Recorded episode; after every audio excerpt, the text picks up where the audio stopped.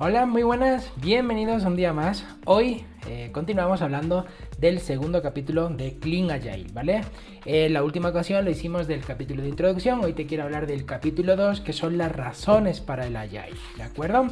Bien, lo primero que hace el autor es hablar sobre el profesionalismo de los desarrolladores, ¿vale? Del ciclo de vida del software, de cómo tenemos que abordarlo, gestionarlo y demás. Eh, otro punto muy importante que toca el autor es que el software está en todo lado. Miremos a donde miremos, siempre va a haber algo que tenga un chip y que necesite ser programado. Entonces, esto es obvio que necesitábamos un cambio. Bien, ahora, eh, con respecto a esto, con respecto a que en prácticamente cualquier cosa allá donde miremos tiene un chip y tenemos que eh, y necesita ser programado porque el objetivo de la programación, el objetivo del software es poder cambiar el comportamiento del hardware de manera más barata, ¿vale? No puede ser que nos cueste más eh, cambiar el comportamiento del, producto, del programa en software que en, hardware, que en hardware, ¿vale? Entonces, al hilo de esto, el autor dice que nosotros, los programadores, eh, movemos el mundo. Y en realidad es cierto. Miremos donde miremos, eh, hay software que tiene que ser desarrollado y mantenido por nosotros, ¿vale? Ahora, ya vamos a entrar de fondo en las razones, en, las razones que se esperan del por qué, el por qué es necesario eh, Agile, ¿vale? O, la vuelta al inicio que hablábamos en el capítulo anterior, que por cierto te dejaré en las notas del episodio, ¿vale? La primera razón que pone el autor, que pone el tío Bob, es que no podemos entregar basura. Utiliza otra palabra, pero yo no la voy a comentar aquí, ¿vale? Pero eh, os podéis imaginar, no podemos, no podemos entregar basura.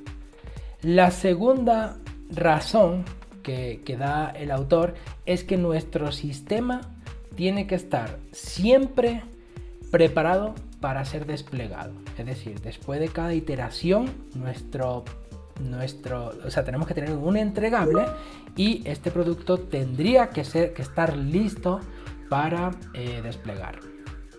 Vale, disculpad, he hecho un pequeño corte porque estaba sonando una alarma y se estaba metiendo el, el sonido, ¿de acuerdo? La tercera razón que da el tío Bob es que debemos mantener una productividad estable.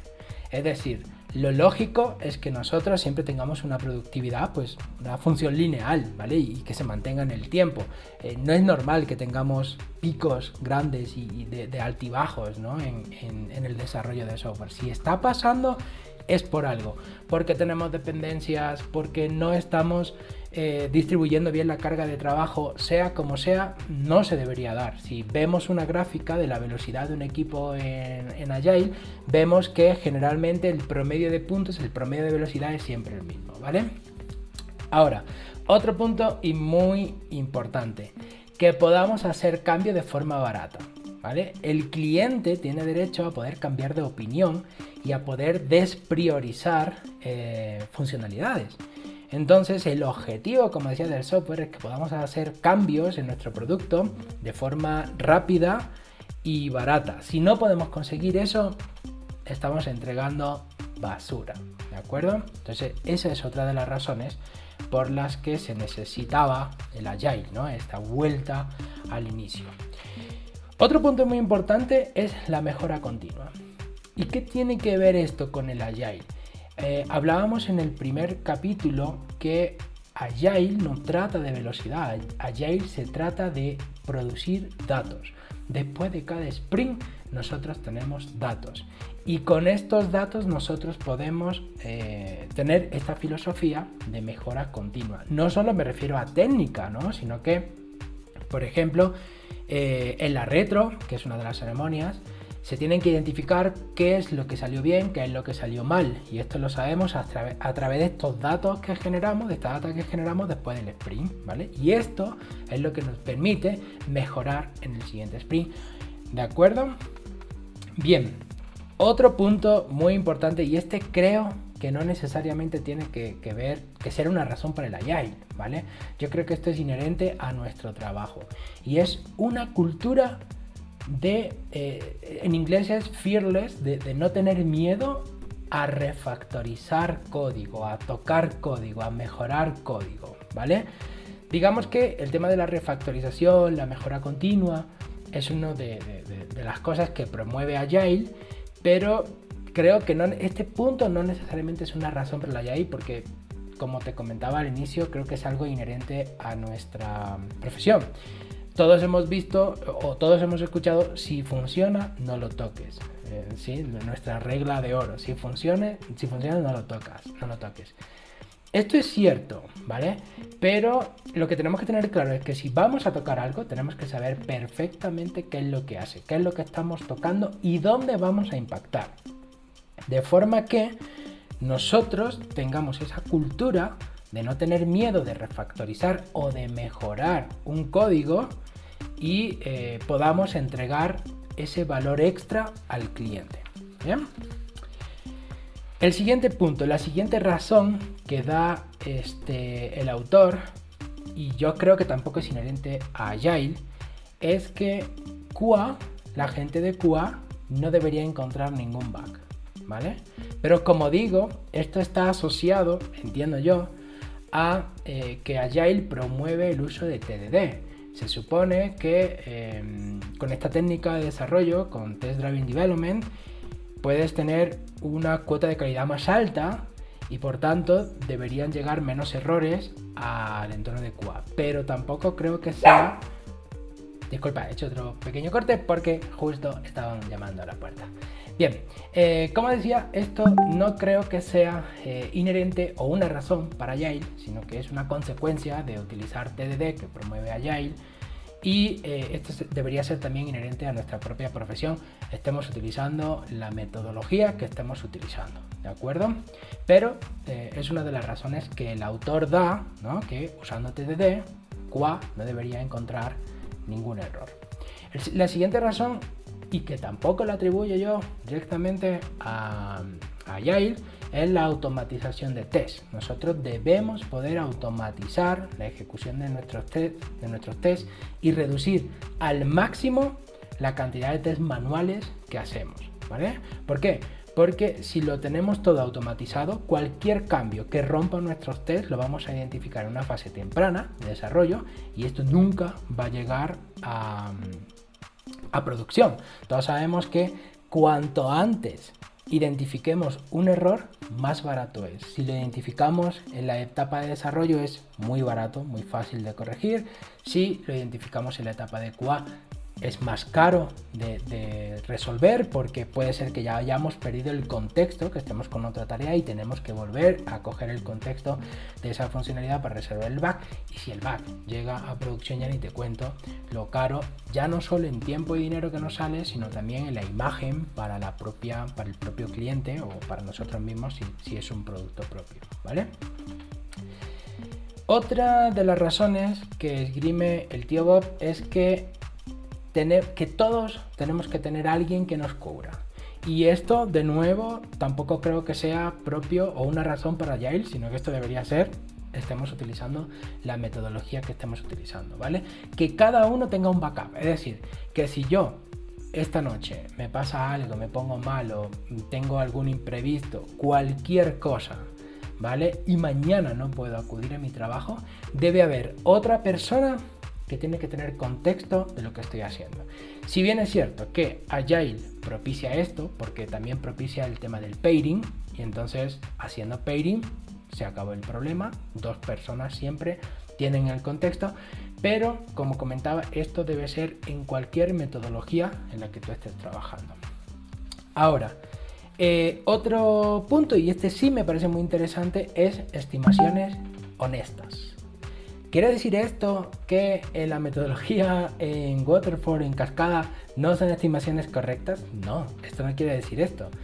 Tal y como yo lo veo, ¿no? Porque yo no asumo que todas las personas que hemos trabajado alguna vez con una metodología en cascada hayamos mentido sobre la fecha de entrega, sino que este, cuando estamos trabajando con Agile, como tenemos ciclos tan cortos, periodos tan cortos de tiempo, como son una, dos o tres semanas, las estimaciones que podemos hacer nosotros con la información que vamos teniendo después de cada sprint son cada vez más honestas y más precisas, ¿vale? La siguiente razón que da el tío Bob, que tampoco me parece razón para Agile, es el que necesitas decir que no, ¿vale? Y repito, esto no es solo para eh, Agile, sino para cualquier metodología en la que estemos trabajando, ¿de acuerdo? Necesita decir que no. Es decir, si no sabes hacer algo, hay que decir que no. Si no da tiempo a hacer algo en un periodo de tiempo, hay que decir que no. Acordaos que tenemos eh, la cruz de hierro, donde tenemos presupuesto, tiempo, alcance. Entonces, tenemos que decir que no podemos llegar en esta fecha con esta funcionalidad, en este tiempo y con esta cantidad de recursos. ¿Vale? Hay que mover cualquiera de los cuatro puntos, el que quiera. El número de recursos, el presupuesto, la fecha o el número de funcionalidades. Pero si no se puede llegar con eso, no se puede llegar. ¿Vale? Otro punto es eh, la formación o el aprendizaje y lo llama agresivo continuo. ¿Vale? Eh, no sé si esto en inglés mm, suene mejor, pero en español suena medio raro. El aprendizaje agresivo continuo. ¿Vale? Igual, no creo que sea una razón para la Yail, sino propia de nuestra profesión. Si no estás en constante aprendizaje, olvídate, te quedas atrás. Por cierto, spoiler, te dejo abajo en la descripción eh, enlaces a mis cursos con un gran descuento de Java, de Git y de Go, ¿vale? Eh, bien, el siguiente punto eh, que da de razones para, o el último punto más bien dicho, de las razones que da para el Agile es la mentoría. Aquí de nuevo no estoy de acuerdo que sea una razón por la que necesitemos el Agile, porque esto es algo que los mentores hemos tenido en cualquier metodología. Yo he estado trabajando en metodologías eh, ágiles y en cascada y a mí nunca me han faltado mentores, ¿vale? Eh, esto creo que no es cuestión de la metodología, sino cuestión de cultura, cuestión de la empresa donde esté trabajando. Porque también he tenido proyectos que supuestamente, entre comillas, son agile y no he tenido mentores. ¿vale? Bien, esas son las razones que da eh, el tío Bob para el agile. Ahora eh, habla también de los derechos, de los derechos que tenemos, que tienen los clientes y que tenemos los desarrolladores, ¿vale? Entonces hace una lista de derechos. Por ejemplo, los derechos del consumidor es que el, perdón, el consumidor no, el cliente tiene derecho a tener un plan, a conocerlo, qué es lo que vamos a hacer y, y cuánto le va a costar, ¿vale? Tiene derecho a que en cada iteración se le entregue el mayor valor posible. Esto creo que es lógico también, ¿bien? El tercer derecho es que tiene derecho a ver el progreso que se ha hecho después de cada iteración, después de cada sprint. También tenemos una ceremonia que es el showcase, que es justamente para eso. Bien. Em, a cambiar, tiene derecho a cambiar de forma de pensar y la prioridad. Y esto está ligado a lo que comentábamos, que el objetivo, uno, uno de los objetivos principales del software es poder cambiar el comportamiento de algo de forma barata, ¿vale? Entonces el cliente tiene derecho a poder cambiar de opinión. ¿Por qué? Porque el mercado cambia constantemente y tienes que poder adaptarte. O sea, si el mercado ha cambiado hoy, tú no te puedes esperar un año o, un año y medio o seis meses a que te entreguen el producto para cambiarlo. ¿Bien? Y por último, el tío Bob dice que el cliente tiene derecho a estar informado eh, sobre cualquier cambio que se haga en la planificación o en la estimación. Y esto es también totalmente eh, lógico. Por último, también habla de los derechos que tenemos como desarrolladores, ¿vale? Y parecen obvios, pero es que no siempre los conocemos. Al igual que eh, pasaba con los derechos del cliente, pasa lo mismo con los derechos que tenemos los desarrolladores. Primero, tenemos el derecho a saber qué es lo que hay que hacer, ¿vale? Y qué prioridad tiene. Y esto muchas veces no lo sabemos. Muchas veces cuando cogemos una tarea, una car, una tarjeta, como lo quieran llamar, nos encontramos con un papel en blanco, con una pantalla en blanco, no sabemos qué hay que hacer, ¿vale? Tenemos que ir preguntando, tenemos que ir averiguando, tenemos que ir y muchas veces llegamos eh, por poco a, la fecha de, paso a producción de esta funcionalidad y hay casos de uso, hay casos sobre todo edge, extremos, que no se han tenido en cuenta porque nosotros los desarrolladores no tenemos todo el contexto del producto y necesitamos la ayuda de un BA, de un Business Analyst o de un Product Owner que nos ayude explicando qué hay que hacer y qué eh, prioridad tiene. Algo lógico, ¿verdad? ¡Pum! Tenemos derecho a producir un producto de alta calidad. Sí, tenemos derecho a eso, ¿vale? Algo lógico, pero que dices, eh, ¿cómo no? Muchas veces en otras metodologías no tenemos opción a esto. O sea, pensémoslo, no tenemos opción a esto. Bien, perdón. También tenemos derecho a pedir ayuda a nuestros compañeros a los managers y a los clientes. Esto no creo que sea un derecho dentro del marco de Agile. Esto creo que es igual inherente a nuestra propia profesión, ¿vale?